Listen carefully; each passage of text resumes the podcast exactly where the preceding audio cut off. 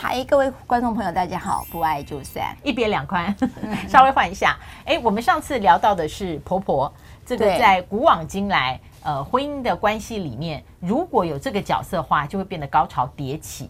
那今天赖律要跟我们聊的，先讲这个故事。这次是岳母，我觉得相对岳母的角色就不像婆婆的角色，呃，在各种戏剧性的描述里面占有呃那么多的一个地位。对耶，我觉得岳母在我们想象当中，就是岳母看女婿越看越有趣。对，可是这句话我我现在想起来，我真的不懂是什么意思。我也没有很懂，就是好像觉得他多一个伴子。这个东西会真的会？那为什么会有趣呢？而且越看越有趣，所以我希望大家能够留言。如果你知道他的典故啊，或者你觉得你有这样的经验，或是你赞同这句话，因为我我越想我越不懂这句话有趣在哪里。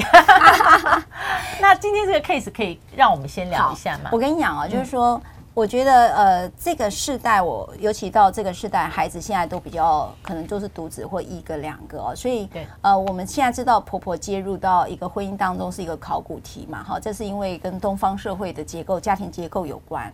可是，在现在的一个结构呃结构里面，你会发现呃，岳父岳母这个角色也越来越重了，哈，也就是说他们介入到。夫妻俩的婚姻也越来越重，那这个原因到底在哪？是这一对夫妻是这样的哦，呃，一样又是工作的原因哈。我刚才一直讲说，跟婚姻就跟真的社会结构是一样，就是说。他就是一个双薪家庭的时候，就像上上一集我们在跟念华老师在聊，你你终究会有一个需要协助照顾的可能性，好，譬如说婆婆帮你照顾小孩啦，这个是最最最平常的，最普通，对常最常见的，非常多在台北。嗯，那这个案子刚好是岳母来协助照顾，一样啊，都还是没有住在一起吧？住在一起哦，这一件是住在家庭哈，他就是住在家里，就是。因为他们两个可能一北一南，哈，一北一南，然后他唯一的这个支，我们称之为支持系统，就是照顾者呢，就是婆婆可能没办法哈，有些婆婆就说，我干嘛干嘛照顾你的小孩啊？所以呢，这个事情就是变成是娘家的妈妈，也就是岳母来帮忙照顾小孩。我跟你讲哦，我在职场里面，不同的办公室里面，呃，孩子呃放在妈妈家，对，我觉得比较多了。就是不是作为女儿的，对，就是她下班去妈妈家接孩子，然后妈妈还说：“哎，那你在这边一起吃个饭。”哎，为什么哈？我不知道，我觉得可能就觉得比较自在吧。哦，对，就是妈妈帮你带了孩子，然后晚上呃去接孩子，妈妈说：“来，你把饭吃个饭，然后连先生一起吃完了再带孩子孩子回去。”就是你心里不会觉得说。要去接孩子的时候，又有一个很大的压力，觉得说，哦，你帮我带了一天，然后我也没有做饭，我在你这边又要你又要等我吃完，然后再洗碗筷，自己的妈妈都不会。你知道吼，老师，我真的觉得这件事情还蛮特别的。你有没有想过，婆婆帮你照顾小孩的时候哦，你会觉得好像特别不好意思，对吧？对啊，就像人家跟婆婆哈，我经验到的很多，对很多人是这样。那婆婆也会觉得，这媳妇你该做的事，我在帮你做。嗯，你你会发现那种婆媳问题就是来自于这种小心思。对，可是妈妈就是妈妈呢，为什么愿意舍不得女儿辛苦？对，所以很多人月子是在妈妈家做。还有像我就是，对不对？对对。好啦，那继续回到这个故事，回到这个故事了哈。然后呢，这对夫妻两个呢，就是在住在岳母家。然后这个先生呢，就是两地跑哈，因为他白天就去工作，嗯，那他只能到六日的时候再回到岳母家来，呃，跟全家团圆。好，那这件事情呢，当然，呃，这个过程当中，哦，那就，嗯嗯，嗯，就来了哈，问题就来了。也就是说，为了你的工作，等于我的女儿在这里头，岳母又帮忙照顾，那你的孝亲费可能就不够了哈，你的生活费可能也不够了，所以呢，这个岳母就会开始。唠叨一些事情，你生活费怎么老是会迟延呢？哈，然后还有你没有看我女儿为了这个婚姻要照顾小孩，你说你工作很辛苦，我女儿工作也辛苦啊，那你怎么可以舍得她这样子呢？你就在开始牢骚话不断，然后这个先生就觉得说啊，他觉得了，他讲了一句，他说。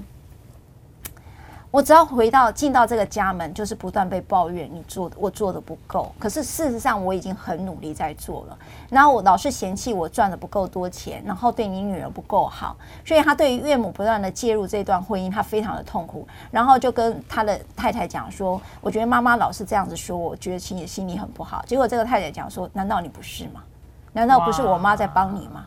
你这有什么好抱怨的？哈，有时候有时候我们在讲婆媳，同样岳母也会有这个角色。那后来当当事人是这位先生吗？对，当事人是这位先生。啊、后来这个先生就说，呃，他就离开了这个家，然后他就诉请了离婚。那诉请离婚主要是当然，对，很严重。他觉得说这个家已经容不了我。然后这个太太就讲说，错的是你，离家的是你，你凭什么来诉请离婚？然后这个先生就讲一句：“你有没有想过，离的是你？因为我回到家这里都不是我的家，所以这对这个离得了吗？法法官后来他们没有没有，后来他们是用协议离婚，对对，协议分手。那当然就涉及到孩子的监护权跟抚养费的问题了。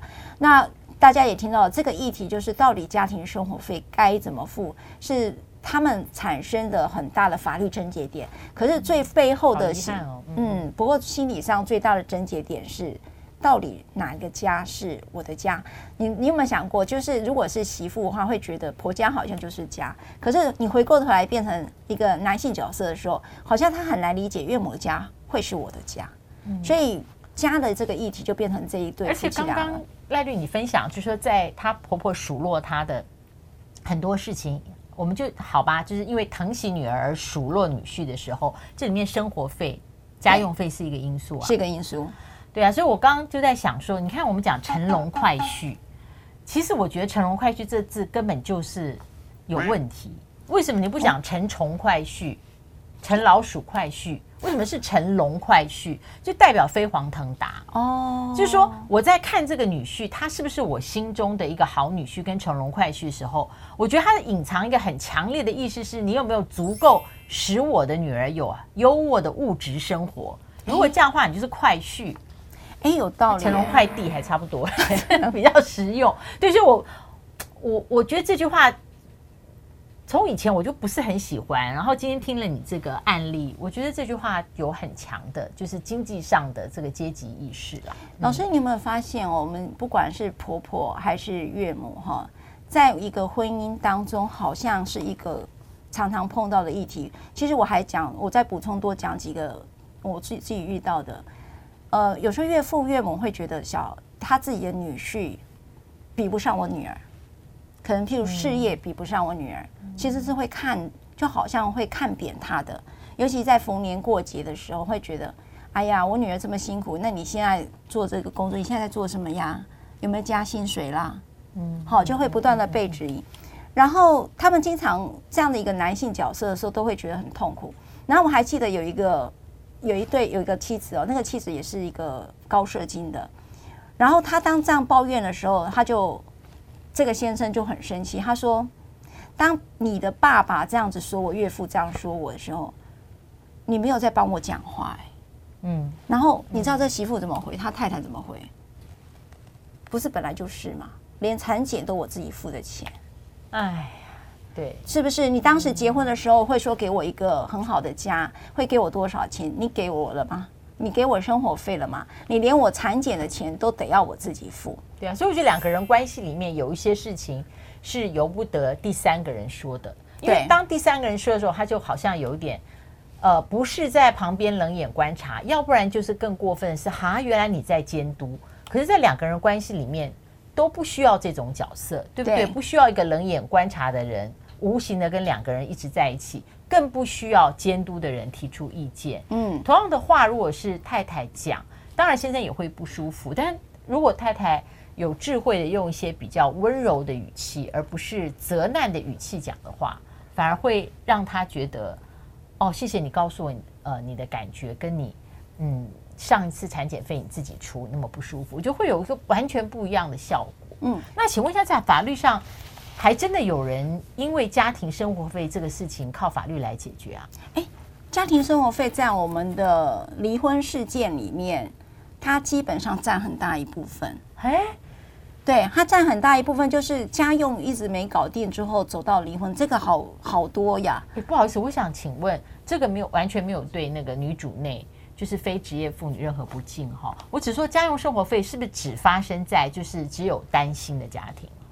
嗯，好，老师这题问的好哈，就是说我经常在讲，事实上，法律的规定已经是什么？大家先看一下这个，我们的 UT 上会有写哈，家用它法律或契约另有约定。所以我上次有提到婚前协议，就会提到家用，就是指这个契约另有约定这个字嘛哈。那它是夫妻依照他的经济能力、家事劳务以及其他的情事来分担这个前项费用所生负担，由夫妻连带责任。所以你刚才听到老师讲，即使双薪的人也是是。也应该要各自的来分担，就不是我给你家用费哦。对对对，所以他是看双方。举例来讲，譬如说，如果老公他一个月收入是六万，那老婆一个月收入是三万，那你就可能看到一个比例就是三呃二比一嘛。嗯嗯。好，二比一，那就换句话说，老公在这样的一个家用当中负担的是三分之二，然后老婆是负担三分之一。那有一些呢，我自自己看到，就有些女性其实她的收入比她老公还高，可是她对于她老公不付她钱这件事情依然耿耿于怀。她觉得说，别的老婆都有，呃，别的老婆都一个月可以拿到五万块，我为什么会没有？可是事实上，你的经济能力是够的，所以。呃，我还是要讲哈，在这个法律上面，它已经是一个性别平等的一个概念了哈，所以并没有说一定要男生付女生钱这一件事情，它是双方双薪家庭，就是双方一起去协助这个家庭的成长，那也就是说。没有啊，他也不做家务，那所以我跟他讲，这个经济能力还有个叫做家务分工哈，这也是上次我们在提到婚前协议里面会提到的，这个在做家用的一个分配上，它都是一个法律上的概念。那法律不是拿来说拿来鼓励打打诉讼的，而是说你们基于这样一个良性的性别平等的概念下面去认真的讨论我们的家用再怎样，而不是说老公一定要怎样或者老婆一定要怎样。那请问如果说要求强制执行呀？Yeah. 可以是可以的，也就是说，假设我跟你已经啊，不管就是你没有婚前协议，那我就照法律来。也就是我假设我一个月是三万块，好，那你应该一个月给我一万五，好，那你可以透过法院来诉请他请求家用，也就是我没有离婚，但是我请求你支付家用，那法院如果判下来的话，也是可以强制执行的。哎呦，哎，所以这个这个是呃属于协议吗？这个是叫做这是法律规定，如果你有协议也可以。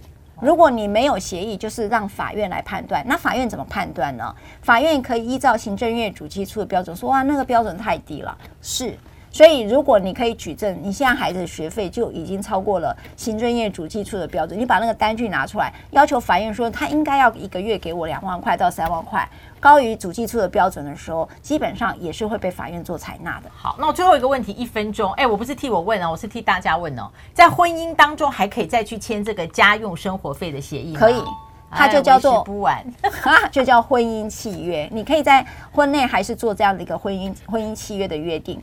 那所以有些很特别哈，那。我觉得有时候教你们太多，我就很怕你们真的拿去法院去用了哈。也就是说，如果也涉及到这个金钱上的给付的时候，我们都有时候，尤其在分居的状态下有支付家用的话，我们都会鼓励再去做公证。现在各法院都有个民间公证人，也就是说，对于金钱的给付，你可以约定，如果他不给付的话，就可以强制执行，就是不用透过诉讼，就可以拿着你们的公证书，也就是婚姻契约，就那个条款的公证的部分呢，去强制执行。不爱就散，我们下次再见。那法院好忙，法院好忙。